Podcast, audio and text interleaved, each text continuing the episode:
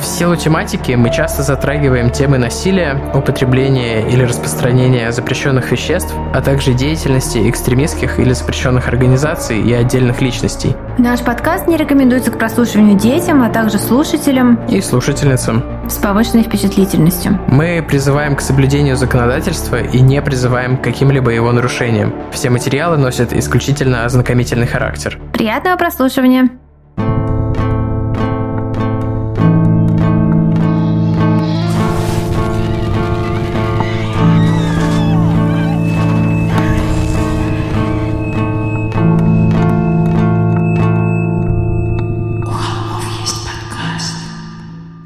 Всем привет! Вы слушаете «У холмов есть подкаст». Привет! И это мы, Тима и Валя, Валя и Тима, брат и сестра в True Crime, а я с недавних пор еще и True Crime мама ко всея Руси. Вот.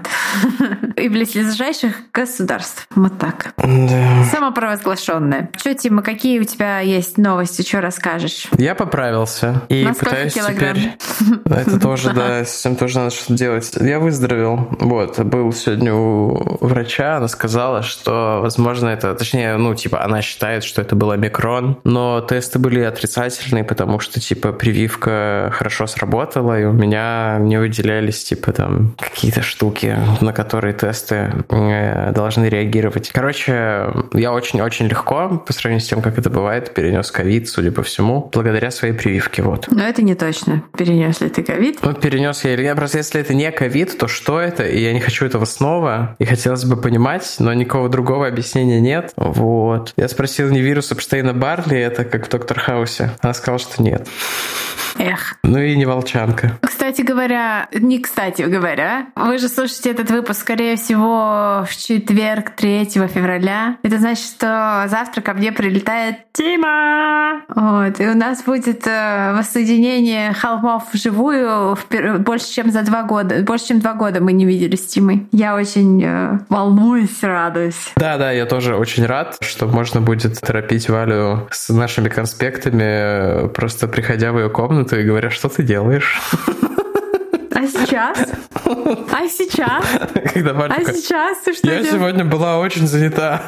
Также Валя. Привет, Марв. Лапка, лапка, лапка, лапка. Да не, на самом деле отдыхать тоже надо, и надо нам когда-нибудь в отпуск сходить э, снова. Я знаю, что вы не любите это слышать, и что мы, с вашей точки зрения, мы ходили в отпуск в январе, но на самом деле мы особо не прекращали работу, может быть, там, недельку пропустили. О, Да. господи боже, работать на два фронта очень тяжело. Да, это очень тяжело. Я еще весь месяц работала на три фронта, но вот э, не далее, как в понедельник сдала, наконец, полностью литературную версию «Перед рассветом», которая выйдет э, вот-вот, наверное, в марте в издательстве «Клевер», как и «Обряд». Будет э, намного объемнее, подробнее и с некоторыми изменениями по сравнению с аудиосериальной версией, которая, кстати, набрала уже почти тысячу оценок. Ребят, спасибо огромное. Это прям вообще вау. Вот так вот. Что-то я хотела сказать еще-то интересненькое такое. Я могу, наверное, перейти уже к тому, что я посмотрела и почитала на этой неделе. Это немногое по сравнению с тем, о чем я рассказывала в Boosty special е. Прогревчик. Да, потому что я в очередной раз начала пересматривать э, сериал «Офис», потому что я не могу ничего смотреть. У меня тоже сейчас такой период, я пересматриваю старые видео Джона Оливера на Ютубе. Ну, я смотрю сериал «Офис». Там, кстати, есть прикольный какой-то сезон, где какого-то душителя они там, скрентонского душителя они ловят. Мгм, мгм. Вот, И вообще... еще... Мне кажется, Майкл Скотт — это вылитый Марф. У них просто одинаковое выражение лица. Вот если вы думаете, как выглядит Марф в реальной жизни, вот он выглядит как Майкл Скотт. Майя же все время пытается сожрать тебя. Да, ну, да, тебя. но вот у него такое же оторопелое выражение лица, такие вот абсолютно одинаковые глаза, нос такой же большой. Вот, э, общая нелепость. Вот. Я понял, я понял. Э, У них же есть же... А, этот, э, Джо Байден из Крентона. Вот. Да-да-да, да, это большой, конечно, мегалол. Вот, а так я посмотрела коротенький true crime сериал под названием «Садоводы». Очень-очень прикольный, настолько прикольный, что Дима сказал, вам нужно сделать про этот кейс обязательно выпуск, потому что, типа, это прикольная история. И в- что интересно, это как бы как если бы Дэвид Линч снимал, наверное, ну или какой-то такой же своеобразный режиссер снимал бы true crime историю, потому что там такое прям киноискусство, вот, и и ну, история про э, таких супругов среднего возраста, которые 15 лет скрывались после того, как э, совершили двойное убийство. Вот такие они, они жутко милые. Оливия Колман играет э, жену, а мужа играет э, чувак с мерзкими зубами из сезона Фарго, где Макгрегор. О, у него какое-то сложное имя, и он еще Гарри Поттер играл. Это я все рассказывала Еще я продвинулась до 30 страницы в книжке «Голливуд Парк», которую написал вокалист группы Airborne Toxic Event какой-то Джолет. Микель Джолет его зовут. Вот, Микель Джолет. Он, его родители голландцы. И он э, прекрасно пишет о своем детстве в культе Синанон, про который я теперь тоже хочу сделать выпуск, и про то, как они с мамой оттуда сбежали, и как после культа было тяжело адаптироваться к реальной жизни, в реальном мире, вот как, э, каким странным все казалось, потому что вот он, он вообще не понимал, что такое мама, они жили в такой детской, такой, типа, школа, где вот все дети вместе их воспитывали, и э, мама — это просто какой-то странный человек, который приходит там несколько раз в неделю и смотрит на него, обнимает и плачет, потому что мама тоже была в секте. А так Синанон — это прикольная, прикольная такая организация, в кавычках. Они начинали как рехаб, хиппи-рехаб, там хиппи-йога-рехаб для героиновых наркоманов, а закончили как тоталитарная секта. Ну что как бы забавно, не очень. Вот. Да, ты уже рассказывала про это, я заинтересовался, но пока не успела ознакомиться, потому что я... Пусть и спешили я рассказывала, но я же не могу... Да, да, да, да, да. Я же не успела ничего другого прочитать и посмотреть, к сожалению. Вот, вот такие дела. Что еще? А, еще я тут э, узнала, что Тима, э, один из моих любимых подкастов, собственно, там, который я вживую смотрела, My Favorite Murder, что они продались в Amazon. И теперь, ну, я думала сначала, что они будут эксклюзивны там, но у них был такой массовый отток подписчиков, типа вместо миллиона в Инстаграме у них стало 970 тысяч. вот. В итоге они сказали, что просто на Амазоне, на Прайме будут появляться их выпуски на несколько дней раньше, чем на других платформах. То есть, что они как-то немножко откатились назад со своим переездом туда. Mm-hmm. Просто интересная новость подкастного мира большая, потому что даже мой муж Дима такой, ты слышал новость про My Favorite Murder? Такая, mm-hmm. теперь новости подкастов стали новостями мейнстримовыми. Это интересно. Да, мне кажется, Дима просто следить за нас, нет? Ну, возможно, да, возможно. Пум-прум. Я ничего не посмотрел, я пытался... Короче, Выжить. я работал. Я работал, как мог. Да, я тоже работала. Я очень надеюсь, что уже через... Что в этом году я уже смогу рассказать, над чем я работаю. Потому что весь прошлый год я не могла об этом рассказать, но, может быть, в этом году наконец смогу. Так, что еще, что еще, что еще произошло? Какие новости есть? А, я перехожу на новый уровень в своей, как сказать, экологичности, своей зелени, своей жизни, всей зелености. Вот, я сделала заказ на полностью электрическую машину. Вот, я расстаюсь со своей машиной, и моя следующая машина будет полностью электрическая. Интересно, вот. придут ли в комменты люди, которые начнут рассказывать про производство литионных аккумуляторов? А я в курсе про производство литионных аккумуляторов, но я early adopter этой технологии, вот. Да не, не, я согласен. Короче, там главная проблема в том, что все заточено под бензиновую отрасль, и поэтому бензин очень... Короче, там очень оптимизированы все процессы. А чем больше людей приходят в электрические автомобили, чем больше пользователей, там, потребителей, чем, короче, чем больше рынок, тем больше происходит оптимизация процессов, тем это дешевле и лучше делается все. Да, совершенно согласна. Технологии могут прогрессировать только за счет э, их использования. В вакууме они прогрессируют гораздо медленнее. Я эту машину буду электричеством, которое с наших солнечных батарей на крыше поступает. Поэтому я вообще буду Норм. просто э, guilt-free роуд-трипы у меня будут. Вот так. Потому что что-то я в этом году решила стать э, более, ну, наверное, с появлением ребенка как-то я задумалась о том, э, там, что происходит с планетой, куда все это движется, вот, и что... Да ладно, сейчас Путин всех разбомбит, вообще будет пофигу. Ну, мы же не можем быть уверены, что он этого не сделает. В этом весь прикол. Да, в этом есть весь прикол. Весь прикол. Других приколов нет. На самом деле, я рад, что я еду к тебе на Кипр именно сейчас, потому что если вдруг что, и Россию отрубят от э, Свифта, я хотя бы буду за пределами места, где это происходит. У меня хотя бы будет выбор какой-то. Бомжевать в Европе или возвращаться в Россию. Выбор — это хорошо. Так, у нас какое-то мега вялое вступление, потому что я... У меня плохое настроение, если вы не заметили. Надеюсь, что... Из-за меня, потому что мы записываем в пятницу, а не в четверг, потому что я супер задержала наш research и конспект на этой неделе, потому что я, как ты это сказал, нужно разобраться с завалами говна.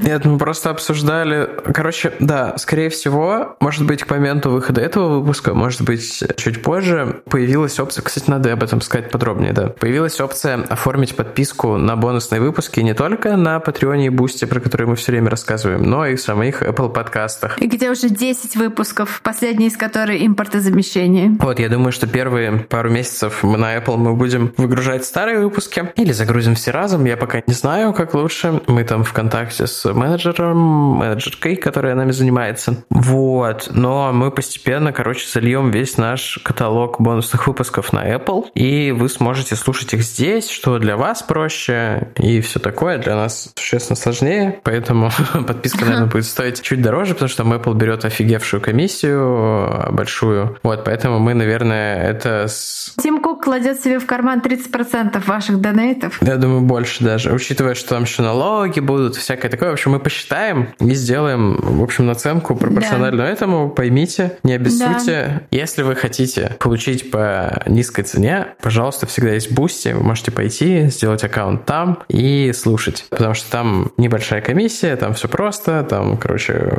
короче, там у нас уже отлаженный процесс. А поскольку это новая штука, да, мы будем делать ее дороже. Просто, ну, типа, это потому что несет всякие скрытые расходы для нас. Как я уже сказал, в первую очередь, всякие комиссии самого Apple и прочих сервисов. Например, на Patreon у нас тоже дороже, чем на Boosty стоит подписка, потому что Patreon забирает чуть ли не четверть или даже больше денег в виде всяких э, сервисных сборов и прочей фигни. Да, это мы рассказываем просто, чтобы вы понимали наше ценообразование, потому что у нас нет никаких от вас секретов и никаких стремлений там вас надуть э, вообще. Ну, да, мы Тима честно говорим. лицо в этот момент. Ну, смотрите, мы не продаем вам бонусные выпуски. Вы подписываетесь, потому что любите нас, а бонусные выпуски — это наш, наша благодарность. Да.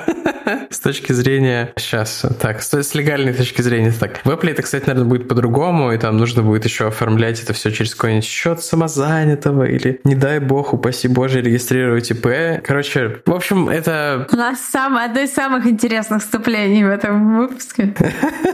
Точнее, то, что вы должны запомнить, это то, что скоро можно будет слушать бонусные выпуски на Apple подкастах. Как вы просили, собственно, потому что просьб да было много. А, да, но это будет чуть дороже, чем на других площадках. А почему? Вот это вот мое невнятное объяснение надолго, оно, это было призвано прояснить. Надеюсь, что это прояснилось. Что еще я хотел рассказать? Не знаю. Предлагаю начать. Обложку для выпуска для нас нарисовала Ника Фантом. В Инстаграме она под ником, Ника под ником Phantasmagorian One. Спасибо большое, Ника. Отмечаем ее в социальных сетях наших с постом, чтобы вы могли заценить ее остальные работы. Они очень классные, как раз вот в таком э, стиле, как нам сегодня нужно. Вот, спасибо большое еще раз. Э, тема сегодняшнего выпуска у нас э, непростая и не веселая. Мне она была навеяна событиями в Костроме. Собственно, я посмотрела фильм Алексея Пивоварова «Вероника Алерт».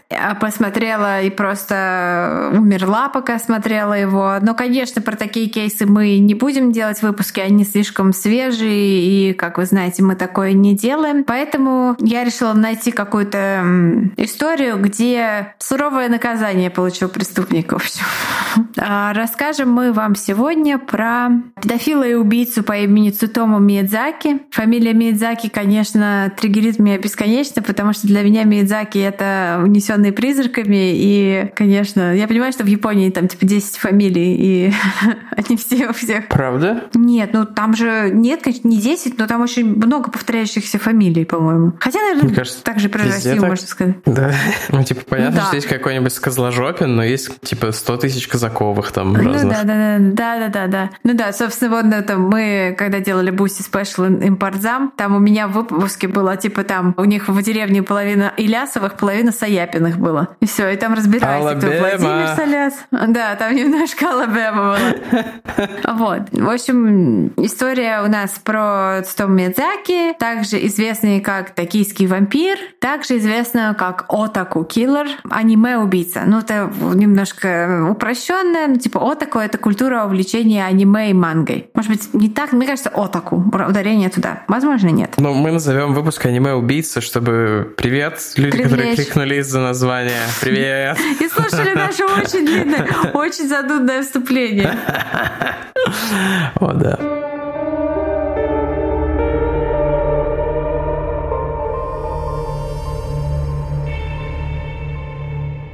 Девочка вбежала в дом, запыхавшаяся. На ее взволнованном лице выступили капельки пота от быстрого бега. «Папа, папа!» Она задергала за рубашку мужчину, который сидел за столом на кухне с газетой в руках. «Папа, пойдем со мной!» Со вздохом мужчина оторвался от чтения, отложил газету в сторону и взглянул наконец на девочку. «Ну, что у тебя стряслось?» «Папа, пойдем! Нет времени объяснять!» Дочь схватила его за руку и потянула за собой. «Нет уж, ты изволь объяснить». Девочка посмотрела ему в глаза серьезно и почти что строго. «Папа, мою сестренку увел какой-то мужчина. Мне кажется, он плохой. Взгляд мужчины скользнул по газетному заголовку на первой полосе. Серийный убийца-педофил все еще на свободе. Этого ему оказалось достаточно. Он вскочил со стула, на блюдце брякнула его недопитая чашка кофе. «Где они? Куда он ее повел?» Девочка потащила его за руку к дверям. «Они в парке. Пошли к реке. Я видела». Отец выскочил из дома и побежал, что есть мочи, по направлению к зеленому массиву парка, который виднелся на углу улицы. Где-то в его недрах была сейчас один на один с убийцей убийцей четырехлетняя девочка. Лишь бы только успеть. Цутому Миядзаки родился 21 августа 1962 года в Токио. Его семья жила в престижном пригороде, название которого я забучерила в конспекте, поэтому мы его не назовем. Его семье принадлежала газета. Его отец Кацуми Миядзаки, собственно, этой газетой управлял, а дед и прадед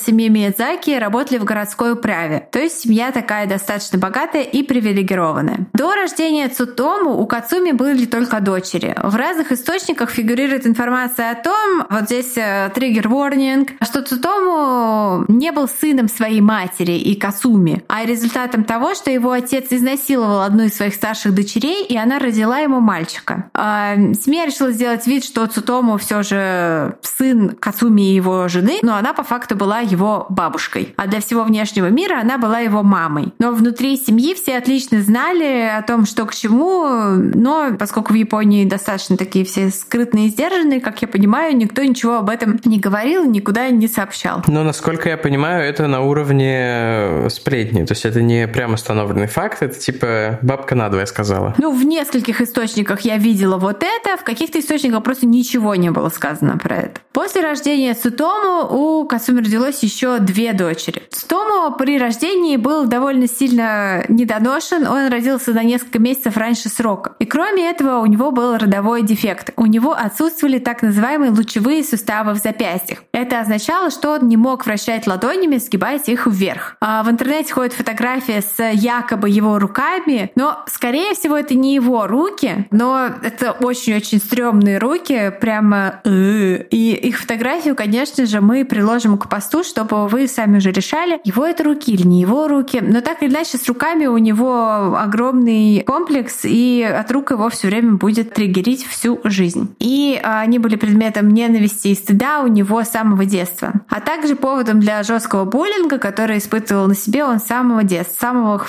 младших классов. Тима что-то хотел сказать? Нет, я поправлял очки. А, это, это выглядело как типа минуточку, я возражаю.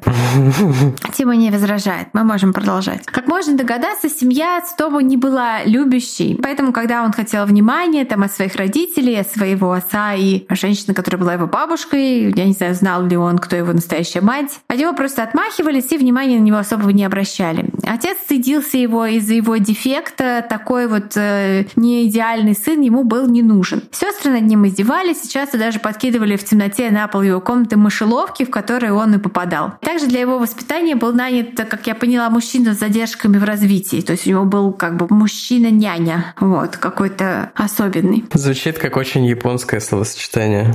ausį, nu ne, ne. Блин, я прошу прощения, это тупо. Это очень тупо шутить про язык и про стереотипы, про народы, но я не удержался. Единственным близким человеком Цитому был его дедушка. Но несмотря на проблемы дома, в школе Цитому поначалу успевал очень хорошо. Он был в числе лучших учеников в классе, и он ходил в престижную школу при каком-то из больших университетов в Токио, где лучшим студентам автоматически обеспечивались места на курсе. Он поступил в нее сам, родители никак не помогали ему и даже никак его, как я поняла, не поздравили, когда узнали, что он туда поступил. И э, он ездил через весь город один на автобусе каждый день, э, вот маленький мальчик. Его мечтой было выучить в совершенстве английский язык и стать школьным учителем. И в какое-то время казалось, что у него все получится, что он действительно добьется успеха и исполнит свои мечты. Но друзей у него не было, и он, как я уже сказала, подвергался постоянным издевкам. И чем старше он становился, тем сильнее и сильнее был буллинг, то есть от слов переходили к делу, как это бывает. И Цутома ушел в мир воображаемый. Он полюбил комиксы, аниме, мангу и даже стал придумывать и рисовать своего собственного супергероя, которого звали Редмен, человек-крыса. Так сильно увлекся и как бы ушел в себя, что оценки его стали падать, и из 56 учеников класса он, некогда входивший в топ-5, занимал теперь 40 место, и в университет он не поступил. Тогда семья заставила его пойти в училище на фототехника с тем, чтобы потом пойти работать в газету к отцу. С личной жизнью у него были, конечно же, как можно догадаться, большие проблемы. С одной стороны, его очень страстно влекли девушки, с другой же он их совершенно не интересовал, да и не знал, наверное, как начать разговор. Но если же у него и случались какие-то контакты и доходило до интима, то у него были большие сложности. Одна из его знакомых в колледже распустила слух, что его пенис был длиной зубочистку и толщиной с карандаш. Как бы непонятно, это была просто злая шутка или правда, но в любом случае это вызывало у него огромную фрустрацию и злобу. Тогда он э, прибегает, в общем, к тому же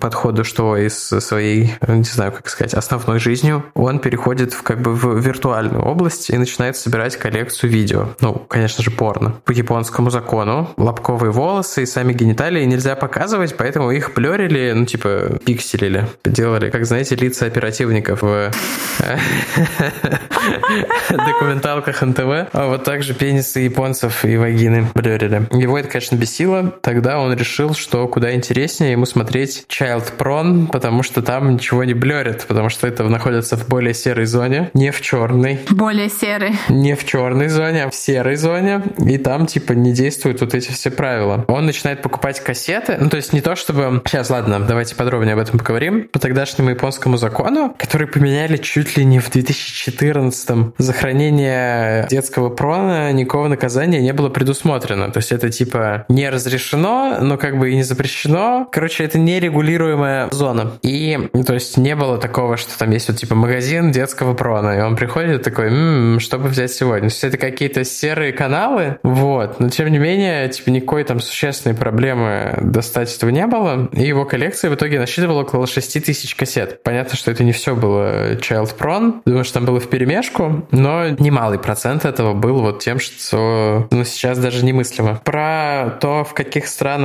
какой прон запрещен, есть статья на Википедии. Например, в России запрещено хранение с целью сбыта, избыт детского прона, а хранение для личных целей не запрещено. Это не то, что разрешено, это просто не отрегулированная норма. Вот, я думаю, что право применения в случае, когда у тебя находят детский прон, как бы особо не... Короче, я думаю, что тут в тонкости никто не вдается и наказывают по полной, но тем не менее, вот с точки зрения буквы закона в России это не запрещенная вещь. Мы тут с Валей посмотрели, собственно, видосик на Ютубе. Прикольный канал, у него как незаслуженно мало подписчиков. Я не помню, его зовут как-то кринжово. Какой-то английский, ну, американский, англоязычный канал про True Crime, у которого был подробный разбор этого кейса. И вот он там такой, типа, а в России-то вот, а в России. Я посмотрел, в Германии тоже так же. Типа, ну, во всем мире это какая-то странно не запрещенная вещь. То есть есть какой-то очень небольшой ряд стран, где прямо строго прописано, что если у тебя child prone, ты идешь в тюрьму. Вот, такой вот сайт-барщик. Ну, в Японии еще и, извини, пожалуйста, в Японии еще и с возрастом согласия какая-то целая есть табличка, какой возраст, кого с кем там можно легально, нелегально, и считается, что это все потому, что там высшие чины власти. Ну, там же культ, сильно сексуализированный вот образ школьницы в Японии. Поэтому это же не просто так. Там, ну, в России возраст согласия 16, и нету никаких уточнений. Типа, если два человека, им обоим нет 16, все ок. Если два человека, которым обоим больше 16 все ок. Есть, если кому-то 16, а кому-то нет 16, то проблемасики. Вот согласно источникам, минимальный возраст согласия в Японии 13 лет. 13 лет, да. Я про Россию говорил. Да, я просто про Японию говорила, потому что... Да, да, да, да, да. А, вот да, есть табличка, где просто такая, типа, возраст мужчины, возраст э, женщины, и тут... Э, да, да, да, ну, там короче... сейчас... Ну да, я расскажу. Ты, ты, ты просто у меня punchline крадешь. Sorry. Вот. У меня был тупой одноклассник, который считал, что до 18 лет нельзя заниматься сексом. Типа вообще, что это запрещено законом. Я не знаю, кто ему это сказал. Я ему сто раз пытался объяснить про возраст согласия и про то, что это просто черта, которая разделяет людей условно на две зоны, внутри которых можно заниматься сексом. Вот. Ну, понятно, что там есть совращение малолетних, отдельная статья, которая там, типа, если тебе 14, и ты там совращаешь какого-нибудь ребенка, поскольку уголовная ответственность частично уже наступила, тяжкое уголовное преступление, ты будешь наказан. Но я думаю, что это нечастая вещь. Ну, короче, что если вам обоим по 16 все ок, если вам обоим по 15, тоже все ок. С точки зрения закона. А с точки зрения там, морали, я хз. Мораль — это очень странная вещь. А в Японии у них там прям схема из разряда камень, ножницы, бумага, ящерица, спок. Типа мужчина такого-то возраста может заниматься сексом с женщинами такого-то возраста, женщина такого-то возраста с мужчинами, кто кого еще склоняет к сексу. Там, короче, реально какая-то типа супер адская схема со стрелочками во все стороны. Вот так вот. Так, ладно, да. этот веселый сайт-бар про легальность разных вещей. Вот, я ее сейчас в наш конспект вставила, эту табличку. Попутно, ага. пока я ее искала, нашла еще карту Японии с распределением раменных ресторанов и статистики по смерти от инсультов. Есть корреляция. Что? Сейчас я тебе тоже пришлю. Может быть, я неправильно. Рамены и инсульты? Да, сэр. Что, чем сейчас. больше раменов, тем больше инсультов? Ну вот сейчас я вставляю в наш конспект. Мы вам тоже приложим это. Так, видишь, Тима, Тима, следующая картинка. Очень красивый этот... Э, Рамен Restaurants Prevalence Female. Что? Я ничего не понимаю. Короче, рабины. Еще одно вам от нас, от холмов предостережение. Рабины ведут к инсультам. Так или наоборот. Я не понимаю легенду этой карты. Так. А, это места, это места. То есть, если... Много рабиных, много инсультов. Да не особо вроде. Ну вот это статья с картинкой с сайта biomedical.com и написано... Так, ладно. Это все очень интересно. Это все очень интересно, но нам нужно будет рассказать про жесть, которая будет происходить. Ну просто дальше будет жесть, да, и поэтому психика сопротивляется отчаянно. И, ну, короче говоря, кому надо, мы ставим в пост про раменный и про это, про инсульт. Продолжайте. Да, спасибо большое. Про раменный очень интересно. Когда-нибудь сделаем отдельный подкаст. Трук рамен. Трук рамен, блин. А, блин, это нужно, короче, да, про азиатский крайм делать такой подкаст, я считаю. Давай. Кто-нибудь из этого, из Лиза, из э, правополушария интроверта, hit me up, давай мы сделаем это. Так, в общем, 6 тысяч кассет с порнографией, не нулевой, а очень большой процент из которых был детской порнографией. Я прошу прощения, мы будем к этому возвращаться, да. И причем сложные у него были вдоль стенки, типа, не то, что у него были стеллажи с видеокассетами, у него были стеллажи, собранные из видеокассет. Да, приложим фотку, комната его выглядит э, очень удручающе. Ну, он выглядит как этот, как собиратель, как это по-английски? Хордер. Да, вот эти вот в основном старики, которые, ну, которые находят любой мусор и тащат домой. Вот он также тащил кассеты с порнухой. Все свободное время он посвящал просмотрам этих видео у себя дома, а если выходил куда-то, то шел там на теннисный корт или, не знаю, на детскую площадку и фотографировал трусы девочек, которые там ходили, ну, в основном на кортах, потому что там, типа, все в юбках играют, и он там фоткал трусы маленьких девочек без их ведома, конечно, и без их согласия. Не то чтобы с их ведома и согласия это было бы ок, но без их ведома и без их согласия тем более. Кроме всего этого, ему не чужда была, или не чужда, не чужда, наверное, и жестокость к животным. Он, ну, то есть мы там не знаем реальные масштабы этого, но достоверно известно, что он садистски расправился как минимум с двумя кошками. Одну утопил, а другую сварил в кипятке. И щенком. Собаку он задушил, как и своих будущих жертв. Цутому в этот период активно задумывался о суициде, но так ничего и не сделал. Его спас от вот окончательной потери связи с миром и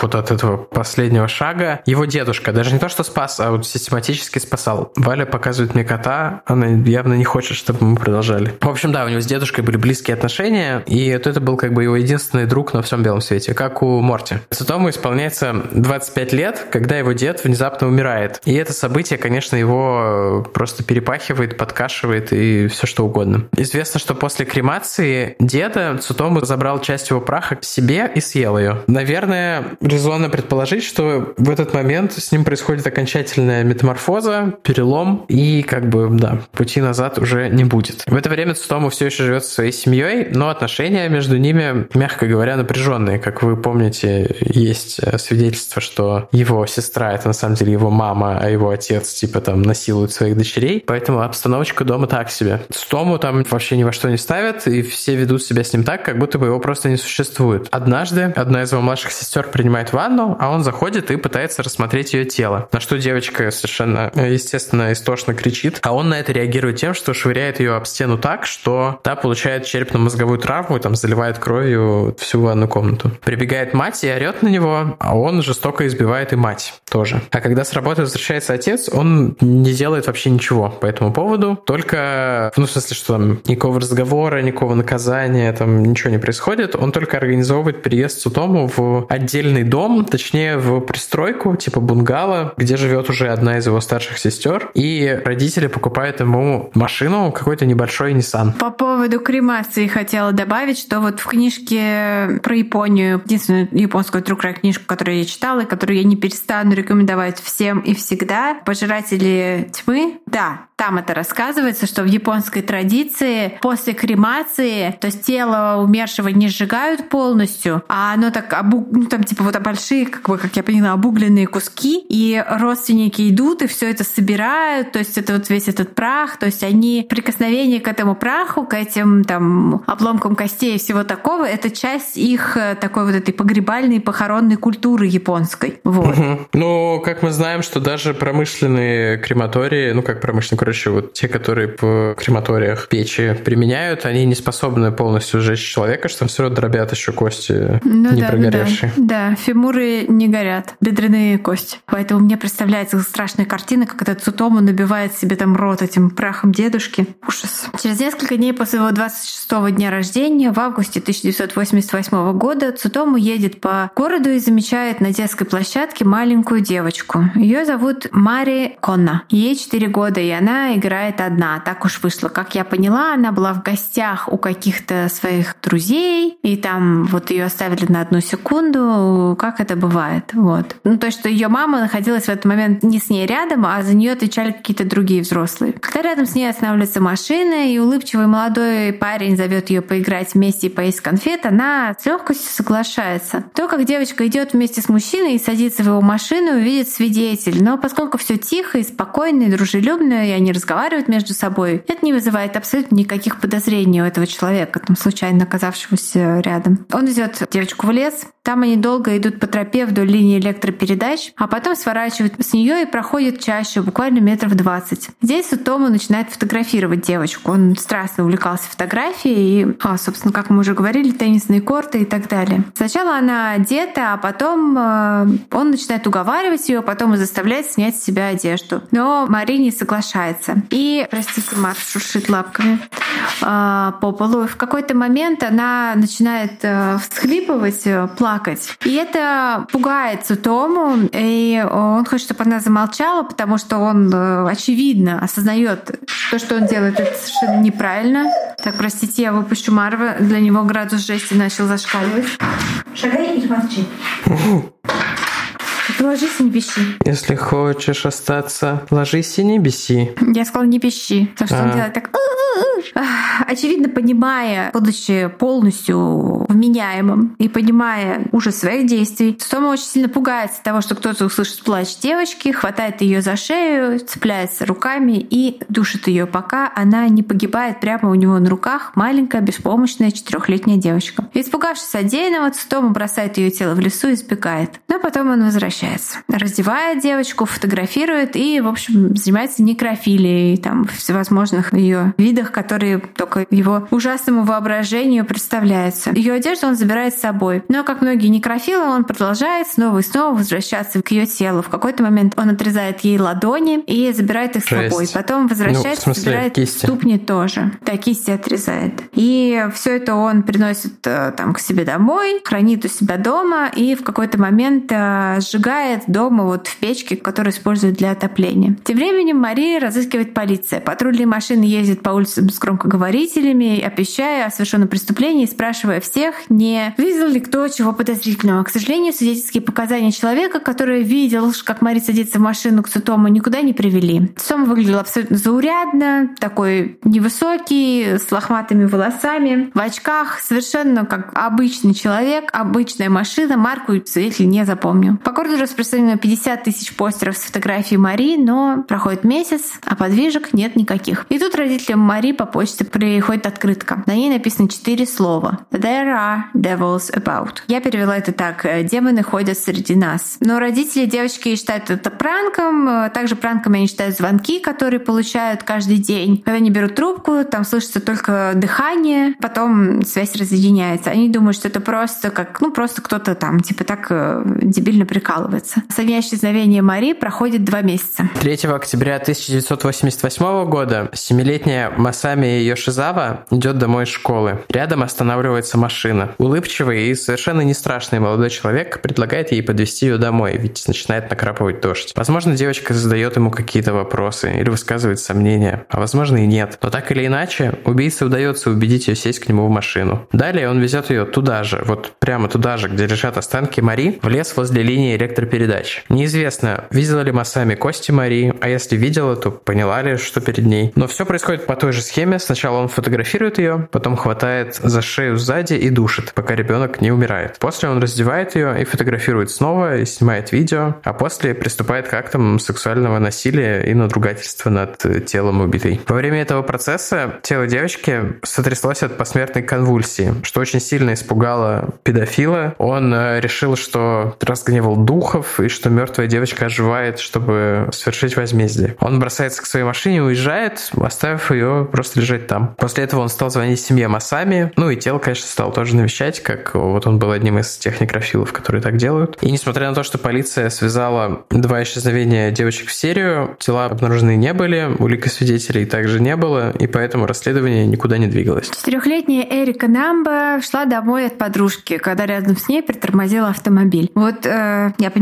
что время было другое, но как четырехлетний ребенок может одиночку идти домой от подружки, у меня... Ну, вообще, чем больше время они проходят, тем безопаснее жизнь становится по статистике, поэтому... Что? Ну, типа, насильственных преступлений становится меньше с каждым годом по миру в среднем. Но при этом сейчас вот если кто-то увидит, как четырехлетний ребенок идет по улице один, это вызовет э, там очень много вопросов, там, не знаю... Да, да, да, да, но это просто не связано с статистикой, это связано с культурой. Ну, я просто помню, что я ходила одна гулять там, типа, в очень раннем возрасте. Мне кажется, сейчас так детей не пускают. Да, да, да, да, да, да, да. Ну, просто толерантность к насилию тоже снижается, видимо, быстрее, чем темпы самого насилия. Ладно, я все закончил. Убийца убеждает Эрику сесть в машину. Ей же всего 4 года, убедить ее в чем угодно. Совершенно несложно, если ты взрослый. Он везет ее на парковку домика юнатов на окраине города рядом с опушкой леса. Во времени 6 вечера, там никого нет, парковка пустая. Девочка сидит на заднем сиденье, ест конфеты, которые он ей дал. Он начинает фотографировать ее, а потом заставляет ее раздеться до гола и продолжает снимать. Эрика плачет, она не хочет продолжать фотографировать, она хочет домой. И тут в этот момент мимо парковки проезжает машина. Свет фар этой машины освещает, так вот вырывает с темноты на мгновение лицо девочки и лицо самого Цутома. И он приходит в ужас. Он считает, что их заметили, их видели, и все.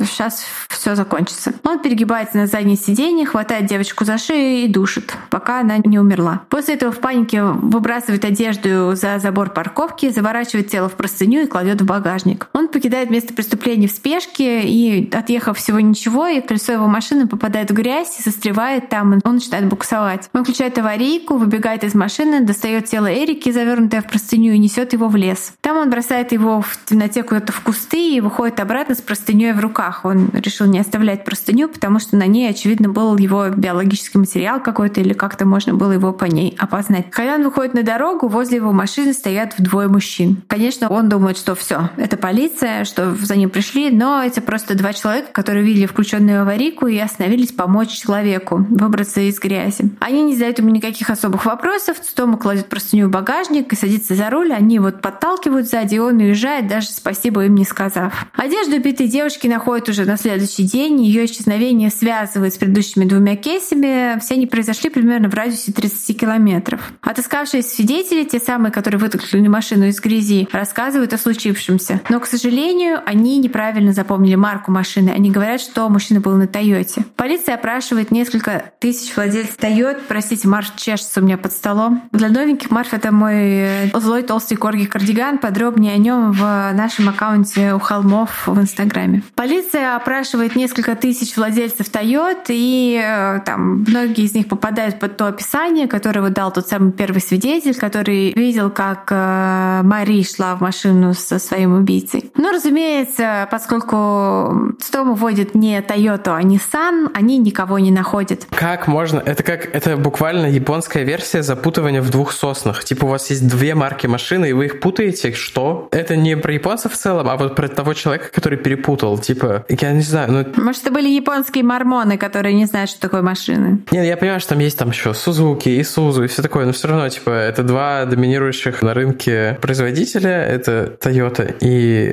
Nissan, и как можно перепутать Toyota с Nissan, я не понимаю. Я когда знакомился с этим кейсом, для меня это было одной из самых шокирующих деталей, я знаю, звучит странно, просто я ожидал услышать про расчлененку и педофилию и надругательство над телами детей, а про то, что кто-то перепутает Toyota и Nissan, просто как-то, ну, типа, что за тупость? Типа, человек ни в чем не виноват, это просто прохожий, он, типа, не обязан что-то там замечать, но он сказал бы, типа, не знаю. А он так, видимо, уверенно прозвучал, что потом будут вот все это время искать Nissan, у меня бомбит. Все, я закончил. Да. Но все же от показаний этих двоих свидетелей, которые перепутали марку машины, была польза. Они указали на место, где стояла на аварийке машина, и в ту ночь, и рядом с этим местом очень быстро нашли тело девочки. А родители получили открытку. На ней написано «Эрика Cold Cough Throat Rest». Death. Эрика, холод, кашель, горло, покой, смерть. В дом родителей Эрики также начинают поступать звонки, звонящий молчит, дышит трубку, а иногда произносит нечленораздельные звуки и смеется. Если трубку не брать, то телефон звонит и звонит минут 20, не переставая. 6 апреля 89 года родителям первой жертвы, Мари, по почте приходит посылка. В ней зола, обугленные обломки костей, 10 молочных зубов и фотографии одежды, белья и сандалий, в которых была Мари в день, когда исчезла. К этим предметам приложена записка со словами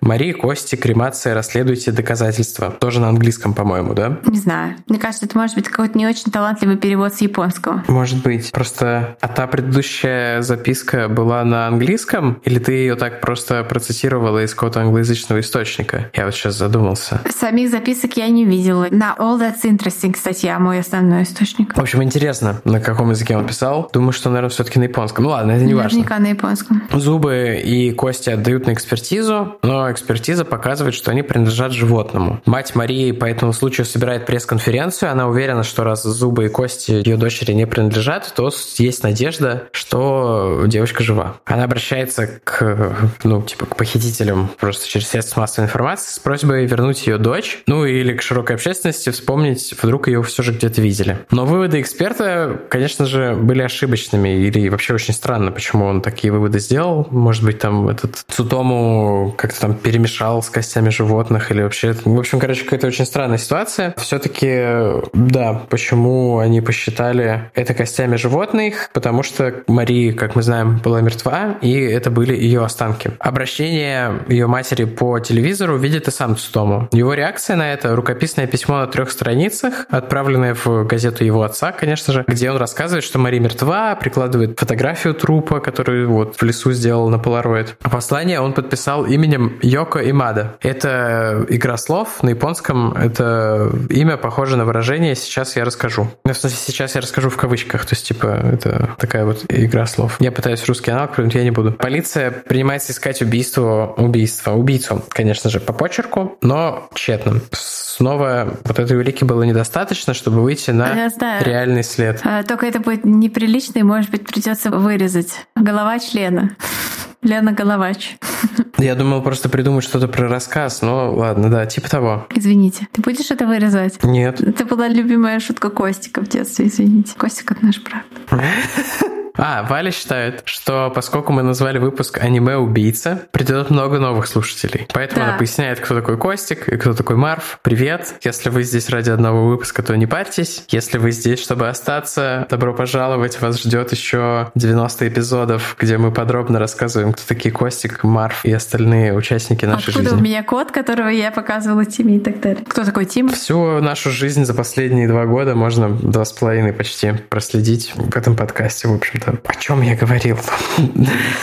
Йоко и Мада. Да-да-да. Это псевдоним, под которым он прислал в полицию это письмо, фу, в полицию, в газету это письмо, но полиция по почерку не смогла понять и найти, точнее, не смогла найти его, ну, типа, поиск по почерку это сложно, нужны образцы почерков всех людей, сами понимаете. Марии официально признают погибшей, ее родители устраивают похороны и просят убийцу, опять же, через телевизор публично просят, а зная, что он смотрит и может увидеть, вернуть им все кости дочери, потому что он прислал ему только какие-то обгоревшие обломки, кусочки. В ответ на это они получают письмо, где Цтому подробнейшим образом описывает процесс разложения тела. Это прямо отвратительно. Он совсем наблюдал. Небольшой перевод цитаты. Совершенно неожиданно тело закостенело. Я хотел скрестить ей руки на груди, положить ладони поверх груди, но они не гнулись. Очень скоро тело покрылось крупными красными пятнами, все целиком. Потом на нем появились растяжки, а потом оно наполнилось водой. Оно пахло. Как оно пахло, так не пахнет ничего из того, что вы когда-либо нюхали в целом мире. Ну и так далее, с подробностями, всякими опарышами и прочими штуками. Весь май 89 -го года Стому монтировал снав-фильмы собственного производства «Привет, Сливко», проявлял пленки и распечатывал фотографии, ну, конечно же, в домашних условиях, потому что если бы он это отнес в «Я руки миру», то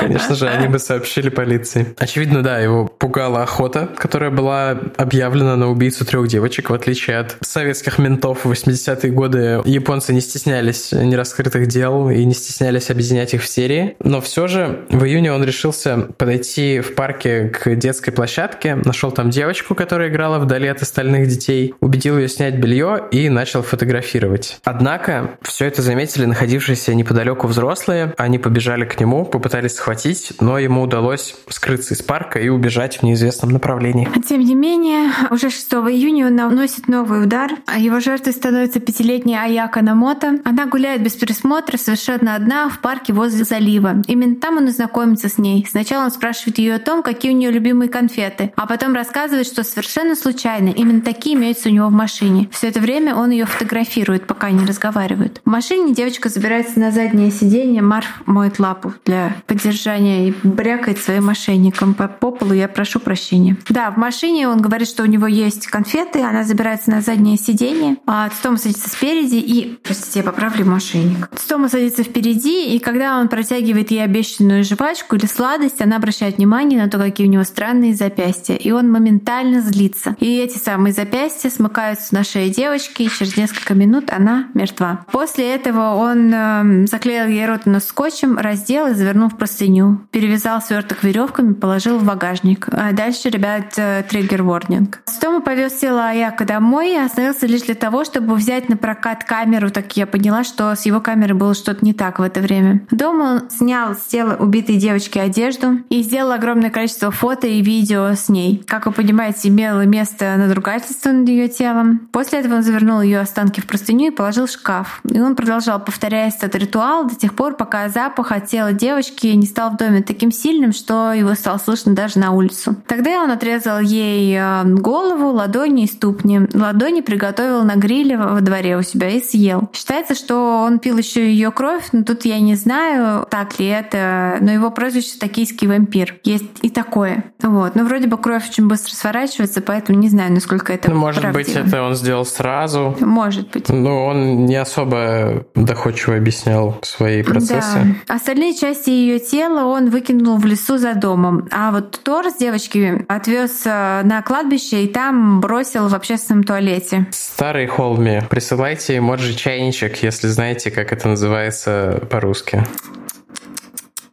Это я цокаю языком на Тимин этот интерактивчик в выпуске про педофилов. Кстати, похожие кейсы со Списивцевым. Очень похожий вайп у них. Похоже, да. По прошествии нескольких дней он испугался, что кости за домом найдут, пошел, собрал их в пакет и положил обратно в шкаф у себя дома. Так они пролежали еще две недели. После он пытался сжечь их у себя дома в печи, а пепел выбросил в мусор. Пять дней спустя Тор Саяка нашли в туалете на кладбище. Находка повергла общественность в шок и подлинный ужас. Охота на убийцу ужесточилась, но пока не давала никаких плодов, несмотря на то, что у властей был образец почерка, описание внешности, описание машины, пусть и не той марки. Также родители жертв слышали его голос по телефону. Всего это было слишком мало, чтобы поймать убийцев-педофила в таком огромном городе, как Токио. А кто знает, может быть, Сутому не поймали бы и в этот раз, но, как и часто бывает с серийными убийцами, он искренне поверил в свою неуловимость, от чего дерзость его атак росла с каждым днем, с каждым разом, точнее. И на этот раз, 31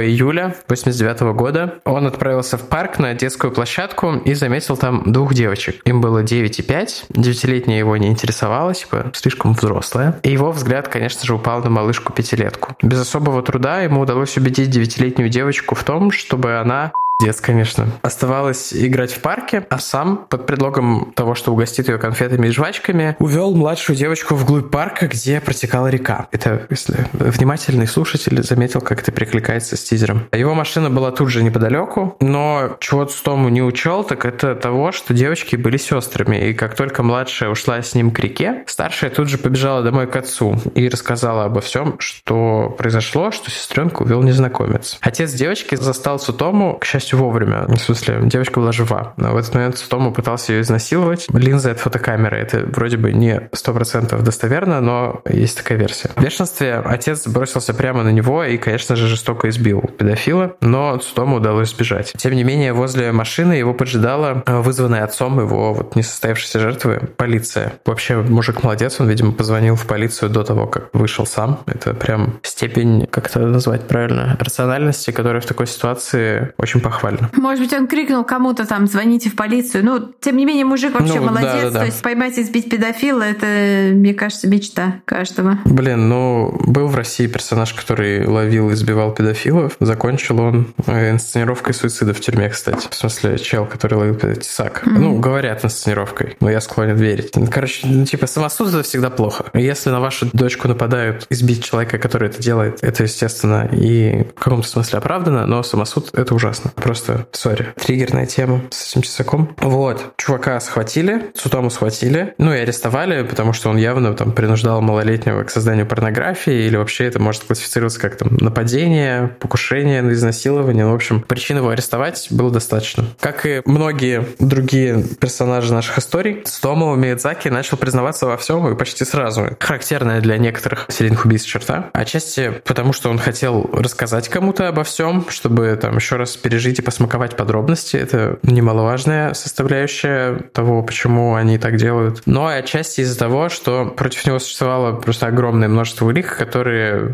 раньше было сложно как-то связать, а теперь они, когда есть подозреваемые, стали просто отличным инструментом для того, чтобы привязать его к каждому месту преступления, чтобы все теории выстроились в какую-то общую картину. Ну, то есть этих улик было недостаточно, чтобы найти его в толпе, но когда он уже был у них в руках, этого было достаточно, чтобы чтобы доказать его вину. Вот что я хочу сказать. Ну и, конечно, помимо тех улик, которые уже были, в его доме произвели обыск и нашли просто тонны детской порнографии, снафф-фильмов, некоторые из которых он снял и смонтировал сам, а также там всякие хентай, слэшеры, хардкор порно всякое. И тут вот та самая коллекция фотографий, которые мы приложили к посту в Инстаграме, ВКонтакте, в Телеграме, нас можно читать в Твиттере. Я не знаю, мы постим что-то в Твиттер или нет, я не захожу туда. Постим, постим. В общем, вот эти 5763, которые мы в начале выпуска немного округлили до 6000, видеокассеты нашли вот со всяким этим где-то просто порнографическим, где-то нелегальным трэш-содержанием. О, я чувствую, что Кирилл, наш монтажник, тоже в